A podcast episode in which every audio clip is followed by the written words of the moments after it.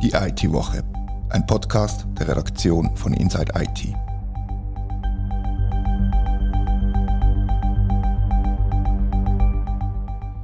Herzlich willkommen zur IT-Woche. Mein Name ist Rita Vogt und heute rede ich mit der Katharina Jochum über Sachen mit dem Buchstaben E. EPD, EID und E-Impfbüchli. Und gerade das E-Impfbüchli, da läuten bei mir schon alle Alarmglocken, Katharina. Da war doch irgendetwas gewesen, oder? Ja, irgendetwas ist gut. Ich denke, wir erinnern uns alle an die nicht so elegant gescheiterte Plattform meineimpfungen.ch. Die Plattform hat es schon länger gegeben, ist dann aber mit der Covid-Impfung populärer und auch bekannter geworden. Schweizerinnen oder Bürger in der Schweiz haben auf der Plattform ihre Impfdaten hinterlegen können, digital. Eigentlich eine praktische Sache. Aber es hat Probleme gegeben, oder? Genau, ja. Letzten Frühling haben die Medien markante Sicherheitsmängel aufdeckt, die sind bekannt worden. Und danach ist das eine ewige Geschichte geworden. Ich denke, wir erinnern uns alle noch an einzelne Sachen. Äh, Nutzer werden sich vielleicht heute noch ärgern. Man hat dann irgendwie versucht, noch zum Geld nachschiessen Zuerst jetzt geheißen, die Plattform ist nur vorübergehend offline und man werde sich wieder darum kümmern, es laufe dann schon wieder. Ist dann nicht der Fall gewesen, dann hat es geheißen, man gibt Daten zurück, das hat dann irgendwie auch nicht ganz geklappt. Ganz viele Schuldzuweisungen über ähm, den Sommer 2021 und dann im August ist dann auch irgendwann bekannt worden, dass es halt nicht mehr funktioniert. Die Stiftung, wo die Plattform betrieben hat, hat dann auch die Liquidation beantragt, in aller Kürze. Und am Schluss hat mir nicht einmal mit wenn ich es richtig im Kopf habe, man nicht mal mit Daten können den User zurückgeben Also Genau. Viele User werden ja gar nicht wissen, was, was da alles in ihre Körper ist reingespritzt wurde an, an Impfungen, oder? sondern man hat die Daten einfach vernichtet, oder? Ja, es bleibt zu hoffen, dass das ähm, schöne gelbe Impfbüchli, wo wir alle irgendwo in einer Schublade aufbewahren, dass die dann halt doch noch vorhanden gewesen sind oder dass die Hausärzte, die Apotheker, die impfen, gewisse Daten dann halt noch haben. Aber ja, die Daten sind vernichtet worden. Es hat da auch einen Bericht vom eidgenössischen Datenschutzbeauftragten vom EDÖP gegeben, wo scharf kritisiert hat, wie meine Impfungen vorgegangen ist, die Rückgabe von den Daten und wie das alles gelaufen ist mit E-Mails und so weiter. Das ist wohl alles nicht ganz koscher gelaufen. Jetzt gibt es scheinbar einen neuen Versuch, ein digitales Impfbüchlein ein E-Impfbüchlein zu etablieren, oder? Genau, das war in der Session, gewesen, jetzt aktuell, ähm, basiert auf einer Motion, um dann einen neuen Start zu wagen, von dem gelben Büchlein zu ähm, digitalisieren. Du hast dich da äh, mehr damit befasst, glaube ich. Genau, also das ist vor allem die eHealth Suisse, die Kompetenz- und Koordinationsstelle von Bund und Kantonen, wo eine Nachfolgelösung dran ist und angedenkt ist, was ich nicht per se doof finde, dass man der neue Infosys ins elektronische Patientendossier integriert. Nur ist halt eines von diesen Problemen, das besteht, dass quasi niemand so ein Ding hat. Und folgedessen auch niemand kann einen digitalen Infoswiss eröffnen, wenn kein so Dossier besteht. Ja, das würde ich sogar kritisieren. Ich weiß, du hast ja auch darüber geschrieben, ob es sitzen endlich ein elektronisches Patientendossier. Ich habe keins, habe mir auch abschließend keine Meinung gebildet, ob ich das jetzt will oder später will. In Theorie finde ich das eine super Sache dass man nicht mit irgendwelchen Kopien von Arzt zu Arzt rennen muss oder gewisse Untersuchungen dann doppelt gemacht werden, weil halt die Daten nicht irgendwie ordentlich teilt werden können. Aber es heißt ja dann unterm Strich, meine Impfungen kann ich nicht digitalisieren ohne das Patientendossier. Das ist richtig, es wird äh, eine zwingende Verbindung mhm. geben und ohne EPD kein Impfbüchlein. Aber die Frage ist, ob du das irgendwann noch kannst entscheiden kannst, ob du ein EPD willst oder nicht. Weil es gibt ja die sogenannte doppelte Freiwilligkeit, die im Moment ist. Das heisst, freiwillig für Patientinnen und Patienten mhm. und freiwillig für die Hausärzte. Mhm. Ob sie sich beteiligen oder nicht. Und die doppelte Freiwilligkeit wird von allen möglichen Seiten in Frage gestellt. Das heisst, es wird, äh, also ich rechne damit, dass es früher oder später einen Zwang wird geben für ein EPD und nur wer keins will, kann sich opt-outen, quasi wie die Debatte, die wir bei der Organspende schon geführt haben. Mhm. Dass man kann sagen, man ist per se Organspenderin oder Organspender, kann sich aber austragen und das gleiche Modell wird auch beim EPD angewendet werden. Das ist eine Frage von der Zeit, meiner Meinung nach. Ja, das scheint mir auch sinnvoll. Spitäler zum Beispiel müssen ja das EPD anbieten können. Müssten. Äh, müssten, da kommen wir sicher nochmal drauf zurück. Aber ja, dass, ähm, dass Zusatzpraxen da nicht jetzt schon mehr drängt bis gezwungen werden, um das auch zu machen. Weil ich sage, ein Großteil der Schweizer Bevölkerung, der erste Kontakt ist ja einfach der Hausarzt. Das ist schon allein wegen der Versicherungsmodell eigentlich gegeben. Ja, das ist richtig. Und, und ich habe kürzlich mit dem, mit dem Geschäftsführer von, von so einer Stammgemeinschaft, die sich um das EPD kümmert, geredet. Das ist der äh, Richard Patt von, von der Bündner Stammgemeinschaft E-Sanita. Und, und er sagt auch, ohne Hausärzte, die mitmachen und ohne Spitäler, die flächendeckend angedockt sind, wird das EPD nie zum Fliegen kommen und, und nie die Verbreitung erreichen, die es braucht eigentlich. Mhm. Jetzt ist aktuell ist Session im Parlament. Da ist das EPD auch Thema gewesen. Haben das richtig im Kopf? Um was ist es da gegangen? Ja, das ist richtig. Das waren Motionen vom, vom André Silberschmidt, dem FDP-Nationalrat, und er hat einerseits einen Patientenidentifikator gefordert und das ist tatsächlich von beiden Räten angenommen worden. Und, und da geht es darum, dass alle Menschen in der Schweiz bekommen wie eine eindeutige Nummer, die sie identifiziert und das soll eigentlich der, der Datenaustausch und Datenkommunikation innerhalb von der, von der Behörden und eben auch von den Ärzten später viel einfacher und viel sicherer machen, sagt er. Okay. Ähm, ich bin ja nicht in der Schweiz gross geworden. Ich habe daheim habe einfach eine Sozialversicherungsnummer gehabt. Ich glaube, die Schweiz hat doch auch eine Versicherungsnummer, die eindeutig ist. Wir haben eine AHV-Nummer, die eindeutig ist. AHV-Nummer, genau. Warum braucht es jetzt da nochmal ein Nummerli für jeden? Ich vermute, dass das mit der AHV-Nummer nicht umsetzbar ist, dass das ein technisches Problem irgendeiner Art ist so genau auf die Schliche gekommen bin ich dem auch nicht, wieso dass es noch eine zusätzliche Nummer braucht. Okay. Ich nehme an, dass das ein technisches Problem ist. Vor ganz, ganz vielen Jahren ähm, hat sich noch der vorherige eidgenössische Datenschützer auch immer wieder mal mit der AHV-Nummer beschäftigt. Damals ist die große Kritik von, von ihm gewesen, dass die AHV-Nummer zu weit verbreitet ist. Er hat sich eigentlich immer sehr dagegen gewehrt, dass die AHV-Nummer immer herheben muss als Identifikationsmittel, dass das ein bisschen unnötig ist, dass man da so sensible Daten quasi umgeht, könnte vielleicht auch noch ein Grund sein. Könnte bestimmt auch ein Grund sein, dass es eben auch ein datenschutzrechtliches Problem ist, aber per se kann man schon in Frage stellen, ob es wirklich noch eine, weitere Identifikationsnummer braucht und um man die tatsächlich nachher auch sich wieder muss davon können abmelden aus, aus datenschutzrechtlichen Gründen. Also man kann nicht einfach jedem so eine Nummer geben, ungefragt, mhm. wo nachher in, in Verbindung mit, so, mit Gesundheitsdaten gebracht wird. Das ist schon schwierig, finde ich. Ja, und jetzt gerade in der Zeit der, der Datenlecks ähm, hat man ja da natürlich als, als Endkunde oder als Anwender immer wieder mal Sorge, dass sensible Daten halt einfach auch im Netz landen. Definitiv, ja. Aber, aber man sieht, dass das Parlament vorwärts machen mit dem EPD mhm. und das Parlament ist doch ein bisschen ungeduldig, wie, wie schleppend das die ganze EPD-Geschichte vorwärts geht. Und es sind insgesamt drei Motionen behandelt worden gestern im Ständerat. Einerseits ist beschlossen worden, dass das EPD benutzertauglich wird und einfach zugänglich ist für alle Betroffenen einen Mehrwert bringt. Also benutzertauglich und einfach zugänglich, das bedingt eigentlich, dass, man, dass der Registrierungsprozess viel einfacher muss werden. Im Moment ist er noch viel zu kompliziert. Ich habe das selber durchgemacht und es ist wirklich extrem mühsam, so ein EPD für sich zu eröffnen. Und es muss früher oder später einen rein digitalen Prozess geben, dass man nicht nur so von Amtsstelle zu Amtsstelle muss springen, bis das tatsächlich funktioniert. Mhm. Außerdem hat das Parlament beschlossen, dass die technische und organisatorische Komplexität muss reduziert werden muss, was ein bisschen mit dem ersten bisschen zu tun hat.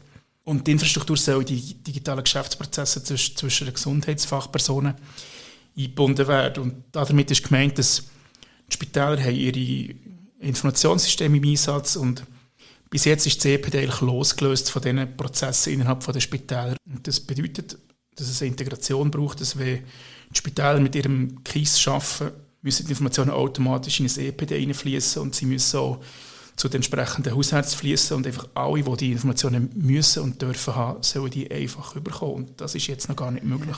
Das heißt eigentlich in einem Spital, wenn die jetzt richtig verstanden haben, müssen Ärzte quasi Informationen doppelt eintöckeln oder zweimal aufladen. Einmal für sich in die eigene Akte und dann nochmal, um das über das EPD zugänglich machen. Also bei den, bei den meisten, bei den meisten ist das so. Es gibt äh, Spitäler, die der E-Sanita, die ich schon gesagt habe, Stammgemeinschaft angeschlossen sind die müssen das nicht, weil die, haben, die Gesamtgemeinschaft hat wie eine B2B-Plattform gebaut, wie sie es selber nennen. Und das bedeutet, alle angeschlossenen Spitäler und Heime können miteinander kommunizieren. Und da gibt es eine Integration an die Krankenhausinformationssysteme.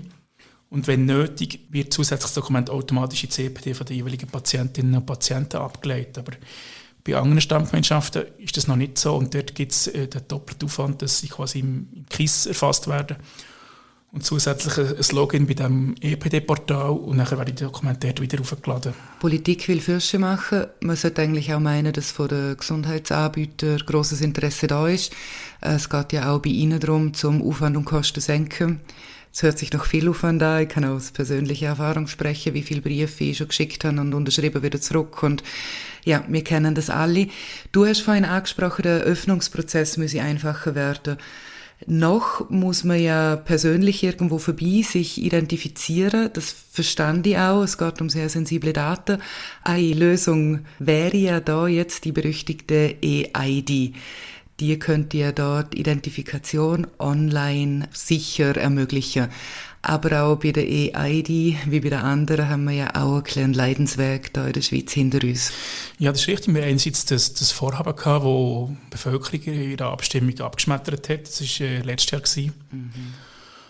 Und jetzt wird es neu aufgelesen und äh, gibt es auch jenseits Motionen, die da, die da am tun sind. Und auch da scheint der Bedarf groß zu sein im, im Parlament oder da, da endlich vorwärts zu machen. Und das ist meiner Ansicht nach auf guten Wegen, soweit ich das kann beurteilen kann. Es wird ja die richtige Richtung geschaffen für eine staatliche, für eine staatliche Lösung und es muss eine staatliche Lösung geben für eine Identifikationsmöglichkeit. Und die Informationen, die ich habe bekommen ist, dass man 2025 oder 2026 parat ist, dass ein Gesetz kann in Kraft treten kann. Vorher wird dann nicht gross etwas passieren. Aber das ist jetzt durchaus länger, als ich gemeint habe. Mit, also ich erinnere mich daran, die, die Vorstöße, die du erwähnt hast, für eine neue Lösung, sind alle sehr schnell gekommen, nachdem das Referendum letztes Jahr gescheitert ist. Äh, in der Öffentlichkeit ist der eine große Kritikpunkt gewesen, dass eben Privatunternehmen die EID, die staatlich anerkannte EID, rausgeben sollen, dürfen. Aktuell ist das neue Gesetz in der Vernehmlassung. Die dauert noch bis Ende Oktober, 20. Oktober, glaube ich, das genaue Datum. Da wundert es mich jetzt doch, dass das nochmal drei, drei, vier, fünf Jahre gehen soll, bis das wirklich ja, nicht und nagelfest ist. Es dauert seine Zeit in der Gesetzgebung, das ist so. Und sage, alle, die ich mit ihnen geredet habe, haben gesagt, eben vor 2025 sei es nicht zu erwarten. Ich weiß nicht, was das noch für, für Hürden muss überspringen, bis das tatsächlich kommt, aber eben, um zum, zum EPD zurückzukommen, also im Moment sagen alle, wir können mit dem EPD nicht warten und auf Pause drücken, bis die EID fertig ist, um das nachher super aufzulesen, weil man wieder drei Jahre würde verlieren. Man muss es einfach vorwärts machen. Mhm. Und es mhm. gibt ja andere Identifikationsmöglichkeiten mit der Swiss ID, die wo, wo von der Post ausgegeben wird, mhm. als Beispiel. Und scheinbar soll man Anfang nächstes Jahr für einen rein digitalen Prozess so weit sein, für, für so ein EPD zu eröffnen, mit der Swiss ID von der Post aktuell. Okay, ja, das ist ja doch immerhin noch ein Schritt. Wo hast du vortanzen müssen, um die identifizieren? Ich habe das an einem, einem Messestand gemacht und da hat man so eine elegante Lösung gefunden, um das, okay. um das zu lösen. Und der, der Grund ist, dass ich schon eine Swiss ID hatte. Also okay. Die Leute, die schon eine Swiss ID haben, haben sich ja schon mal identifiziert. Yeah. Entsprechend. Und man muss so eine, so eine EPD-Eröffnungsstelle, was je nach Stammgemeinschaft sind die verteilt in der Schweiz und dort muss man persönlich auftreten, das ist so. Mhm. Und wenn man keine Swiss-ID hat oder eine andere Identifikationsmöglichkeit, es gibt noch die Trust-ID, dann kann die beantragen, aber ohne Swiss- oder Trust-ID gibt es im Moment kein EPD und für ein EPD muss man, wie gesagt, persönlich bei so einer Eröffnungsstelle nachher antanzen. Ja, dann sind wir gespannt ähm, in einem halben Jahr in dem Fall auf eine neue Online-Identifikationslösung für, für die Eröffnung vom Patientendossier. Es ist zu hoffen, dass es dann so weit ist und wie gesagt, solange nicht mehrere, also solange nicht alle Spitäler und Heime angeschlossen sind und praktisch keine Hausärzte im Moment, mhm. nützt es so nicht, wenn man ein Patientendossier hat. Das muss man also ganz ehrlich sagen, digitale Eröffnung hin oder her. Mhm. Solange man nicht genügend äh, Leistungserbringer angeschlossen hat, ist das einfach ein, ein mehr besserer PDF-Friedhof, den man mit einer Dropbox für sich selber könnte bauen könnte. Ja, das heißt als, als Patient hat man dann immer noch da Daten, dort Papier, sozusagen. Ja, sozusagen, ja. Mhm. Genau. Und das so im Parlament ist das ein Thema, wie wir haben schon darüber geredet eben Digital First statt Paper First ist so eine, so eine Aussage vom, vom André Silberschmidt, wo man darauf herarbeitet. Aber das ist wirklich noch ein weiter Weg. Und, und die schnelle Öffnung ist sicher ein Teil davon, aber der weitaus größere Teil ist, dass man möglichst alle Leistungserbringer flächendeckend anschließt. Das ist viel wichtiger. Ja, dann kommt vielleicht in der nächsten Session dann doch noch der Zwang für, für die restlichen Anbieter. Der muss kommen, meiner Meinung nach, dass es Sinn macht, ja. wenn wir von, von, von Datensicherheit und, und, Datenschutz reden, geht es nicht nur um, um Gesundheitsdaten, sondern auch um Daten von Behörden, von Verwaltungen. Und dort ist Cloud das grosse Thema natürlich. Und wo sollen die Daten liegen? Wo sollen Behördendaten liegen? Und der Kanton Solothurn hat sich jetzt entschieden, dass man von On-Premise-Lösungen in die M365 Cloud geht für die Verwaltung. Da ist ja Solothurn nicht allein. In den letzten paar Monaten hat es einige Kantone und auch Städte gegeben. Äh, spontan fallen mir Schaffhausen und Zürich ein. Wandert ja alles Richtung Microsoft 365. Oder nicht alles, aber es scheint, ja.